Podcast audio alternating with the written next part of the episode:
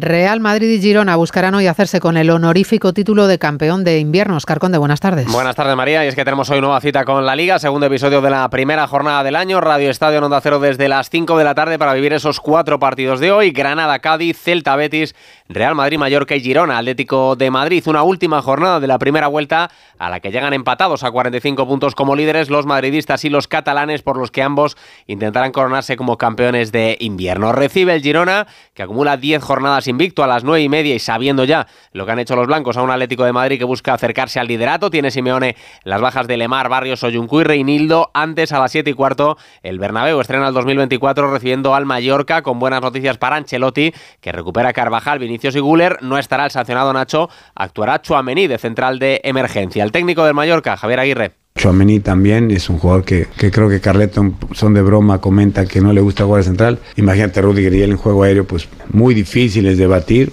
No sé si acusarán las bajas o no, pero campo complicado. Y así lo dice la estadística, la mía y la de muchos entrenadores como yo, ¿no? Que hemos palmado ahí más de lo que hemos podido ganar. Yo tuve la fortuna de ganar dos veces, pero he palmado más de 10 seguramente. Esa decimonovena jornada de Liga echará al cierre mañana con tres partidos más. Osasuna, Almería, Sevilla, Athletic de Bilbao y Las Palmas, Barcelona. Duelo en el que podría estrenarse el recién llegado Víctor Roque si el Barça consigue inscribirle a tiempo. Ha confirmado Xavi Hernández que entrará en la lista de convocados. Esperan solucionarlo, dicen las próximas horas. Un técnico azulgrana que tiene claro que le pide al nuevo año. Pues éxitos. Y los éxitos pasa por ganar títulos. Igual que el año pasado. Estamos en la misma situación. Empezábamos el año y dijimos que el objetivo principal es ganar títulos. Tenemos cuatro en juego, este es el objetivo principal. Le pido salud, felicidad, que los jugadores disfruten, que se lo pasen bien, pero sobre todo ganar. Este es el objetivo principal.